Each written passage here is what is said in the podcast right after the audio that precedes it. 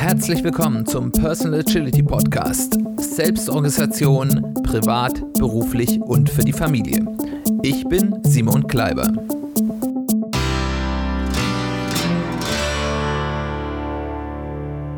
Herzlich willkommen zu einer weiteren Folge des Personal Agility Podcasts. Schön, dass du eingeschaltet hast. Schön, dass du wieder dabei bist.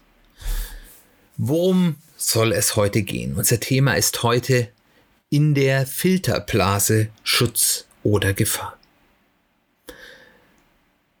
Wir leben, zumindest ist das das Gefühl, dass viele Menschen, und ich gehöre dazu, haben in einer Gesellschaft, die bei immer mehr Themen polarisiert ist, wo es die eine stark in die eine Richtung gehende Meinung gibt gegen die andere stark in die andere Richtung gehende Meinung.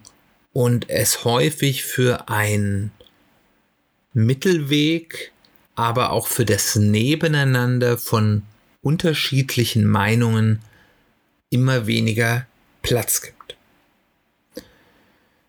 Es gibt immer mehr Themen, wo es eben uns schwerfällt, so diese große, gefühlte gesellschaftliche Klammer, den Rahmen zu finden, wo man sagt, das sind alles Meinungen, die sind okay.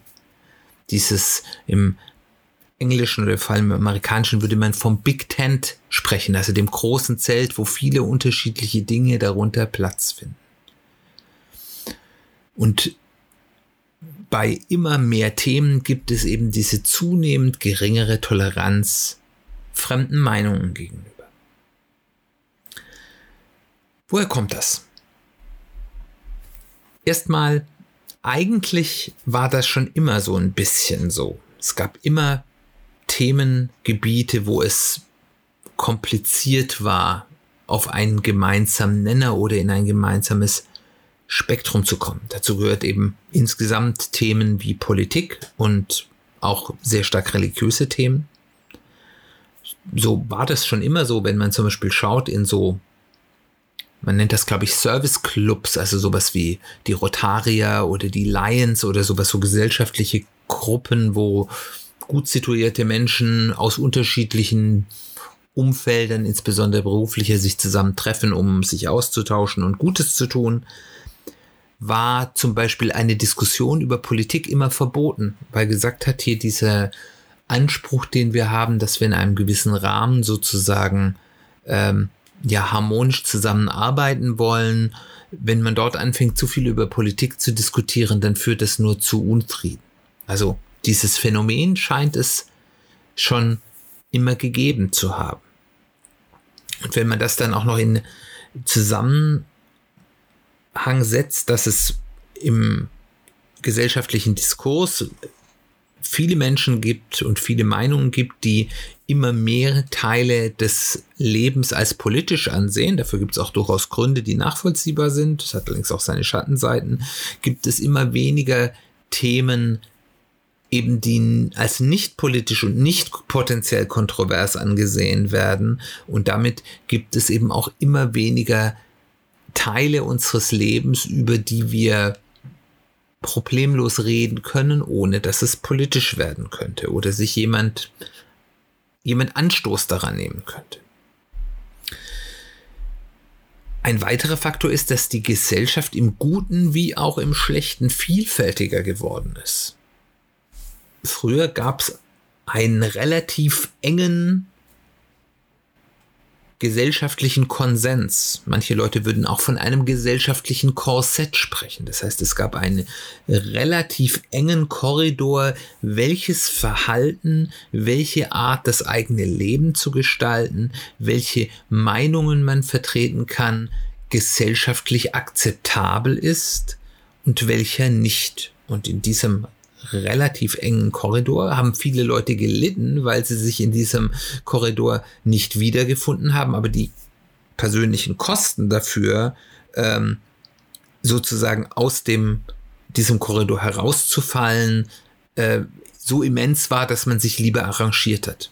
Ein ganz plakatives Beispiel, aber eines nur von vielen sind Homosexuelle, die in heterosexuellen Beziehungen gelebt haben, um dem gesellschaftlichen äh, ja, Erwartungen zu entsprechen, weil eben ein anderes Verhalten, selbst nur ein offizielles Alleineleben äh, gesellschaftlich de facto nicht vermittelbar war. Und eben dieses vielfältiger werden der Gesellschaft, dieses Öffnen der Räume, wie man sein Leben gestalten kann, hat eben auf der einen Seite zu ganz viel Befreiung und Emanzipation im Guten geführt, auf der anderen Seite aber eben auch Raum für Entgrenzung gestellt, weil wenn man die lange zementierten Mauern erstmal einreißt, dann ist natürlich ähm, keine zweite Linie da, wo man sagt, okay, da ist jetzt schon definiert hier, da, das geht jetzt aber zu weit, das ist nicht mehr gesellschaftlich gut. Und es ist ja auch komisch, wenn du sagst, eigentlich gerade bin ich in dieser emanzipatorischen Bewegung und sage, ich möchte, dass die Leute frei leben, dann will ich ja nicht gleich die nächste Mauer aufstellen, dort, wo sie mir jetzt passt, aber jemand anderem vielleicht nicht. Also das hat auch was mit Freiheit zu tun. Das, der nächste Effekt ist, dass wir in dieser prädigitalen Welt, äh, an die zumindest ich mich in meiner Kindheit und Jugend noch ganz gut erinnern kann, ähm, so eine Art gesellschaftliche Zwangsfilterbubble hatte. Hatten wieder wie im Guten und wie im Schlechten. Wir hatten ein bestimmtes soziales Umfeld, in das wir geboren wurden, unsere Nachbarschaft, die sozialen Kontakte unserer Eltern, die sozialen Kontakte unserer Freunde, dann vielleicht mit einem Umbruch, wenn man irgendwann mal weggezogen ist, angefangen hat zu arbeiten oder studieren gegangen ist, was ja dann häufig auch ein sehr starker Umbruch in den ähm, in den äh, viel stärker als das heute ist, ein, ein ganz radikaler Umbruch in den Lebensrealitäten äh, äh, der, der Menschen wurden, weil sie eben aus einer Zwangsfilterbubble umgesetzt wurden in eine vielleicht nicht mehr ganz so zwangs, aber auch nicht total frei wählbarer Filterbubble in dem neuen Leben, zum Beispiel am Studienort. Also es ist nicht so, dass es früher keine Filterbubbles gab. Ich hatte nur nicht die Wahl. Und last but not least, ich hatte in der Vergangenheit, in der, bevor ich eine weltweit, einen weltweiten Kommunikationsraum hatte, sondern einen sehr lokalen, hatte ich, wenn ich vielleicht eine sehr spezielle Meinung hatte, ich sage das jetzt mal ganz wertfrei, entweder weil ich eben etwas eben nicht dem gesellschaftlichen Konsens mache oder irgendeine vollkommen abstruse Meinung hatte, wie zum Beispiel, dass die Erde flach ist oder so, hatte ich nur sozusagen den Raum meines Umfelds und dann war ich halt der Einzelne mit der komischen Meinung, dann habe ich das vielleicht eher für mich behalten und bin vielleicht auch nicht auf diesen Zug weiter aufgesprungen. Heute habe ich einen weltweiten Kommunikationsraum. Ein Kom äh, Kommunikationsraum ist potenziell ein ganz großer Teil der Weltbevölkerung. Und da findet sich eben für jedes noch so spezielle, vielleicht auch abseitige Interesse oder die Meinung ein Resonanzraum, wo ich Gleichgesinnte finde. Das hat auch wieder etwas Gutes, weil ich mit Dingen, die vielleicht niemand schaden, aber die eben meine Intention sind, ähm, nicht mehr allein bin, wo ich davor irgendwie ein verzweifeltes Leben in the Hiding geführt hätte, aber auf der anderen Seite finde ich eben auch für wilde Verschwörungstheorien oder ähnliches Echokammern, wo nur Gleichgesinnte sind und ich eine in einen Verstärkungszyklus komme, der dann eben sehr ungesund ist.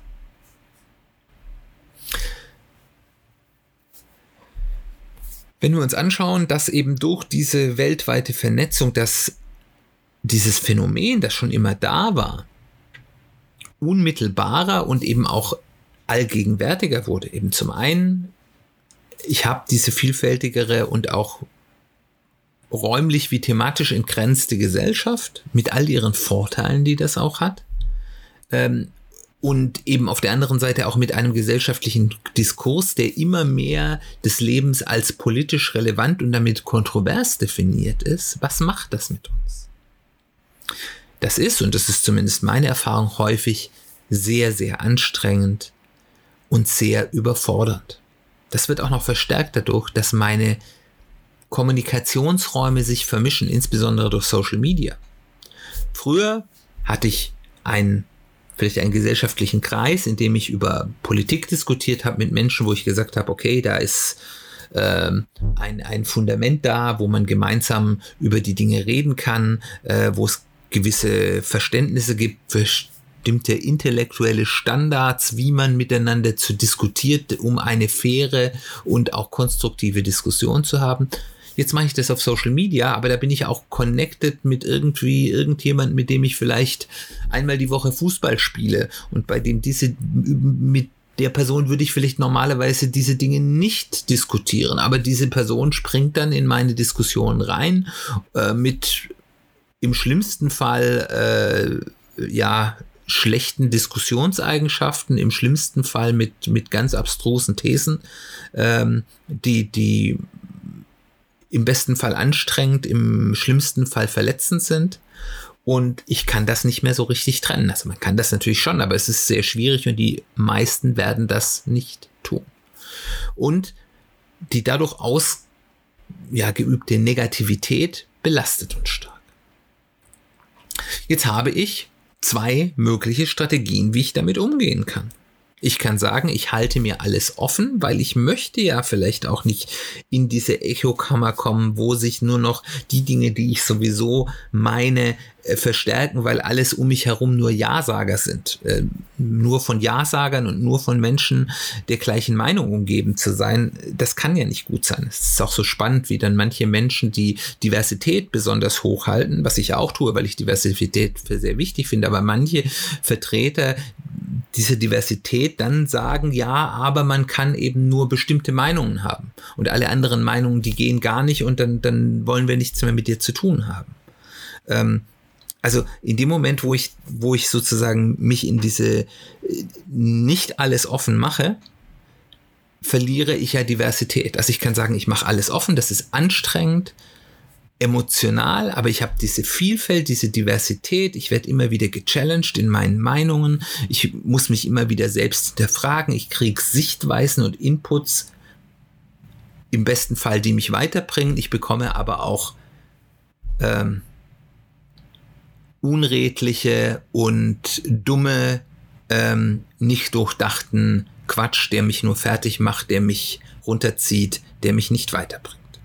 Oder eben ich sage, ich gehe in die Filterbubble, ich gehe nur noch in den Raum, wo ich mich wohlfühle, wo ich nur mit Menschen zu tun habe, mit denen ich gerne rede, auf deren Meinungen, die für deren Meinungen jetzt erstmal für mich wertvoll sind, die sich für mich erstmal richtig anführen, wo ich angenehme Diskussionen und angenehme Diskussionen sind immer ein häufig, nicht immer, aber ein Synonym für einseitige Situationen rein.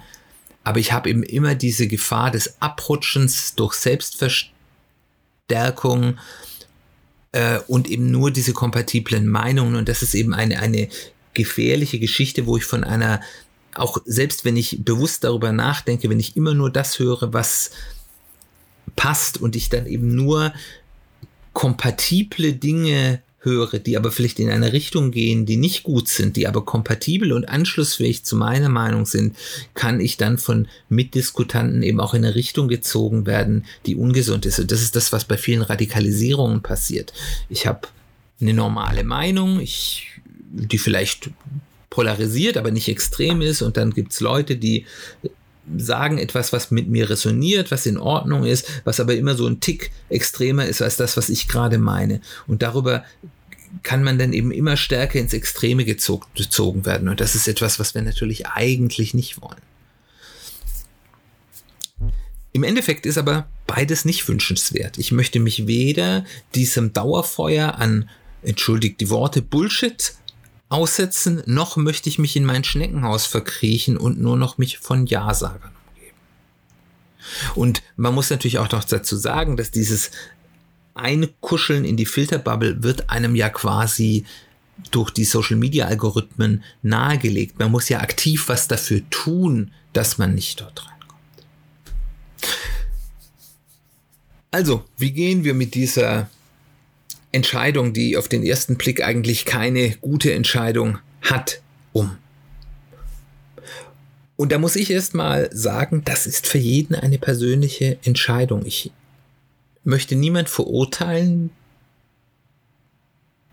der sich dafür entscheidet, bewusst, ich muss meine geistige Kapazität für andere Dinge aufsparen. Ich muss mir diese emotionale und geistige Belastung, die ich durch so eine breite Kakophonie von, von Dingen, die ich nicht ähm, ja, beeinflussen kann, äh, auf mich einbricht. Ich muss filtern, in welcher Informationswelt ich lebe. Dafür gibt es gute Gründe, aber sie haben eben, wie gerade besprochen, auch ganz entscheidende Nachteile.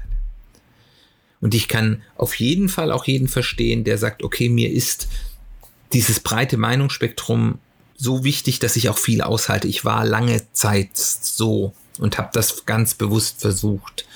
Und es ist mir in den letzten, ich sag mal, anderthalb bis zwei Jahren ähm, bei Themen rund um Corona und rund um den Ukraine oder den, den, den, den russischen Invasionen in der Ukraine immer schwerer gefallen, bestimmte Dinge noch ertragen zu können, weil ich gemerkt habe, dass das mich emotional, wenn dort wirklich objektiv überprüfbarer Unsinn und Menschenfeindlichkeit verbreitet wird, äh, dass das für mich emotional zu viel ist. Ich kann euch mal sagen, was ich versuche, was mein Zwischenweg ist. Und vielleicht kann euch das helfen. Und ich würde euch auch bitten, wenn ihr einen anderen Zwischenweg gefunden habt, wie ihr damit umgeht, kommt auf mich zu und teilt mir das mit.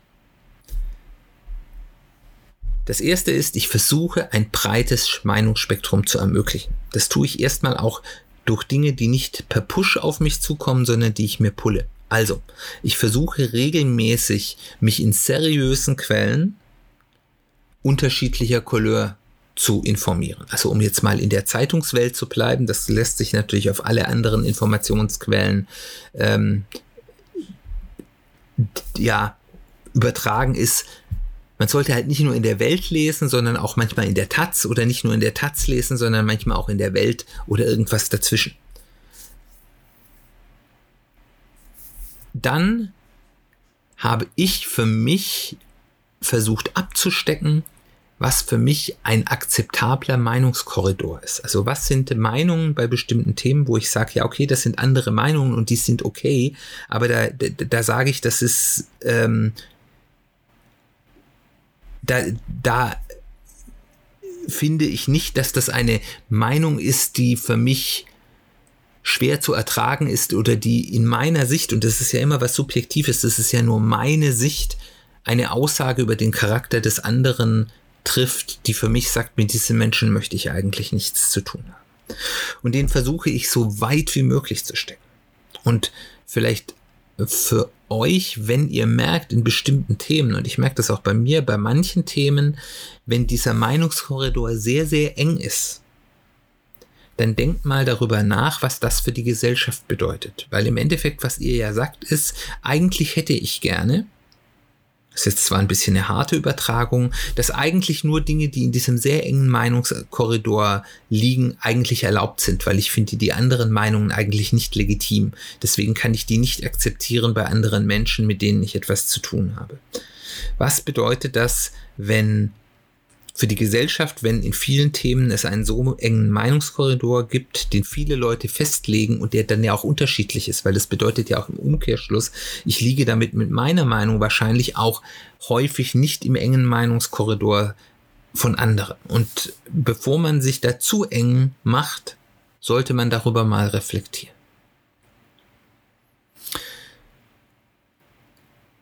Vor allem sollte man aber auch einen Blick haben auf die Extreme im eigenen Spielfeld. Also wenn man sagt, hier, was sind denn die extremen Positionen?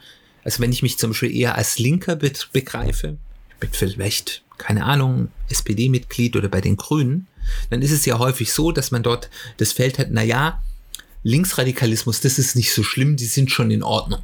Die sind vielleicht ein bisschen extrem, aber das ist in Ordnung. Aber die Rechtsextremen, die sind ganz schlimm. Und wenn man dann mit jemand, der vielleicht CDUler ist, vielleicht auch am rechten Rand der CDU, aber auch ganz klar im demokratischen Spektrum, den sagt man ja, die Autonomen, die Linksradikalen, die sind ganz schlimm, aber die Rechtsradikalen, ja, das ist ein bisschen hässlich, aber das ist jetzt nicht die große Gefahr für unsere Gesellschaft. Und ihr seht, beide Aussagen sind natürlich Quatsch. Aber es zeigt, dass wir dazu tendieren, im eigenen Blickwinkel blind zu sein. Also ist es wichtig, dass wenn man dort auch immer ein Blickfeld darauf hat, was machen eigentlich die Extremen in meiner eigenen Meinungsrichtung. Und das muss jetzt nichts Politisches sein, das kann genauso auch in Fachthemen gibt es ja auch quasi religiöse Auseinandersetzungen, wo es auch Extrempositionen gibt. Oder im Religiösen natürlich auch. Also das muss sich nicht nur auf Politik beziehen, das gilt für alle Bereiche. Also auch immer auf den, den Extremismus in der eigenen, die Extremposition im eigenen Meinungsfeld schauen und darauf achten, dass man nicht in diese Richtung abrutscht. Wenn ich mit diesen Maßnahmen ein so breit wie für mich mögliches Mindeststandard äh, oder, oder, oder Meinungsspektrum ermöglicht hat.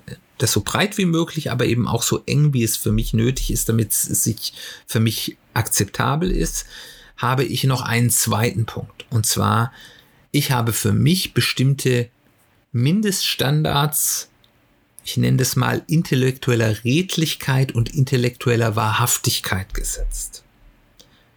Das bedeutet, wenn ich, wenn ich diskutiere gerne mit jedem, der eine andere Meinung hat, wenn er bestimmte intellektuelle Mindeststandards einhält.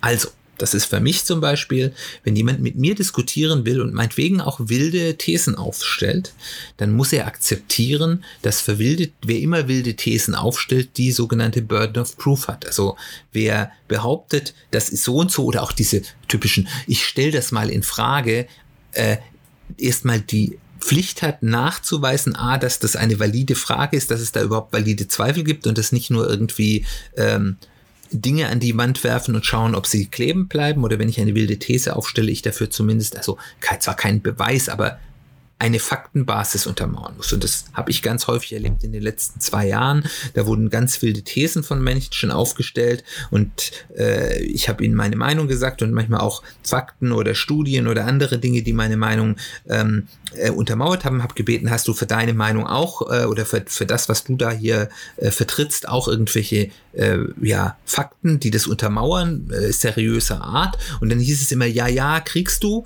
Und ich habe nie wieder was davon gehört. Also diese Akzeptanz der Burden of Proof ist für mich ein Mindeststandard. Wer das nicht akzeptiert und wer nicht bereit ist, erstens Transparenz darüber zu sagen, wo ist etwas eine, ein Gefühl und wo ist es etwas, wo es eine faktuelle Untermauerung gibt und dort diese dann auch auf Wunsch zu liefern, ähm, der ist für mich kein Gesprächspartner. Der nächste Punkt ist das ist etwas, was mich extrem nervt, ist dieser penetranter Whatsaboutism oder Moving Goalposts. Also wenn man in Diskussionen über etwas diskutiert und dann das Gegenüber merkt, okay, man kommt mit Argumenten nicht weiter, dann auf einmal das nächste Thema. Aber was ist denn damit? Oder naja, aber wenn das jetzt richtig ist, naja, dann ist aber ja immer noch das. Also dass ich sozusagen nie eine, eine Diskussion beenden kann, weil immer wenn es nicht in die Richtung geht, die der Dis Mitdiskutant hat, wird abgelenkt, wird das Ziel versch äh, ja, verschoben, wird auf ein anderer Aspekt, der vielleicht damit gar nichts zu tun hat, hingewiesen. Äh, und damit ist eben einfach eine intellektuell redliche Diskussion, die auch ergebnisorientiert ist, nicht möglich. Und dann mit Menschen, die regelmäßig Falschheiten oder Propagandainhalte verbreiten, bei denen jedem Menschen, der ein Mindestmaß an Medienkompetenz mitbringt, klar sein muss oder auch wenn man diese Person mindestens einmal darauf hingewiesen hat, dass das Falschheiten oder Propaganda ist, immer noch entscheiden, das weiterzumachen. Also die kein Respekt vor der Wahrheit haben. Das sind auch Menschen, mit denen möchte ich nichts zu tun haben. Und dort sehe ich inzwischen eine sehr harte Linie. Und last but not least, Menschen, die bewusst versuchen, andere in Diskussionen zu verletzen, die persönlich werden, die versuchen, herabwürdigend zu werden, die andere Leute versuchen, fertig zu machen. Auch das ist etwas, wo ich sage, Menschen, die zu solchen Mitteln greifen müssen, die sind für mich nicht auf einem Level der intellektuellen Redlichkeit, mit der ich etwas zu tun habe. Und meine Erfahrung ist, dass wenn man bei diesen Themen, diesen Mindeststandards der intellektuellen Redlichkeit oder man könnte auch sagen der Debattenkultur besonders hart ist und sagt, Menschen, die sich regelmäßig nicht an diese Mindeststandards halten oder wo offensichtlich ist, dass hier kein ähm, ja im guten Wille geführten Diskussionsstandards vorhanden sind, wenn man hier hart ist und die ausfiltert, dann führt das dazu, dass ich umgekehrt bei den Meinungen, die ich akzeptieren kann, in einer Diskussion viel, viel weiter gehen kann, weil ich dort dann quasi, wenn ich diese Redlichkeit habe und ehrlich und mit guten und belegbaren Argumenten argumentiert wird, Meinungen, auch wenn sie sich stark von der äh, meinigen unterscheiden, automatisch viel valider werden. Und wenn diese Grenzen überschritten werden, was passiert, dann ist es natürlich nicht so, du hast das jetzt einmal getan, tschüss, ich möchte mit dir nichts mehr zu tun haben. Nein, ich gebe den Menschen eine Chance zu sagen, okay, ich finde das jetzt hier nicht gut, das ist für mich kein guter Diskussionsstil, aber wenn das sehr deutlich äh, überschritten wird oder auch vor allem wiederholt überschritten wird, dann gibt's für mich, und das habe ich jetzt erst in den letzten, ja, im letzten halben Jahr angefangen, einen ganz klaren Kommunikationsabbruch, auch wenn es weh tut. Und ich habe gemerkt, es sind ja nur ganz wenige Menschen glücklicherweise in meinem Umfeld, die aber so viel Energie geraubt haben und das hat mir unheimlich viel ja, Freiraum und Energie zurückgegeben, das zu tun, aber es eben auch nicht in der Gewissheit zu tun. Ich habe das nicht impulsiv getan. Ich habe nicht gesagt, der hat jetzt mal was gesagt, was mich ärgert oder wo ich anderer Meinung bin, wo ich vielleicht ja auch, ich habe ja vielleicht mit meinen Meinungen auch um Unrecht manchmal, sondern ich habe mit mehreren Versuchen und ganz klar festgestellt, das ist kein ja, im guten Sinne operierenden, in good face würde man im Englischen sagen, operierende Diskussionsgegenüber. Und dann kann man auch sagen, nein, die Kommunikation mit dir brauche ich nicht. Und ich sage ganz ehrlich, die paar wenigen Menschen in meinem Leben, die ich dadurch eben vielleicht nicht mehr habe, das wenige, was die dann Positives gebracht hätte, äh, darauf kann ich dann im Vergleich mit der Negativität auf der anderen Seite auch verzichten. Aber ansonsten versuche ich dieses Zelt des eigenen Diskurses so weit wie möglich zu halten, aber eben auch gesund zu halten. Wie haltet ihr es mit der Filterblase oder dem der Offenheit für ein breites Meinungsspektrum. Das interessiert mich, wenn du da Erfahrungen gemacht hast, wenn du da eine gute, ja, äh, Rule of Thumb für dich gefunden hast, wie du damit umgehst, weil ich glaube, das ist eine Herausforderung, vor der wir alle stehen. Das würde mich total interessieren. Vielleicht interessiert es auch die anderen Hörer. Komm auf mich zu. Du kannst mich kontaktieren über E-Mail, über soziale Medien. Alle Links dazu findest du in den Show Notes. Äh, wenn es dort, wo du Podcasts gibt, keine Show Notes zu lesen gibt, auch auf der Webseite www.personal-agility-podcast.de. Da findest du zu jeder Folge auch die Show Notes. Dann hoffe ich, diese Gedanken über die Filterblase und deren Gefahren war ein bisschen hilfreich für dich. Ich hoffe, es hat dir gefallen. Ich freue mich, wenn du nächstes Mal wieder dabei bist. Da reden wir über eine interessante Methode, wie man denn die verschiedenen Themen, die man denn so anfangen könnte, sinnvoll priorisiert und was für ja, Fallstricke es dort geben könnte. Ich hoffe, du bist wieder dabei. Wir hören uns bald wieder.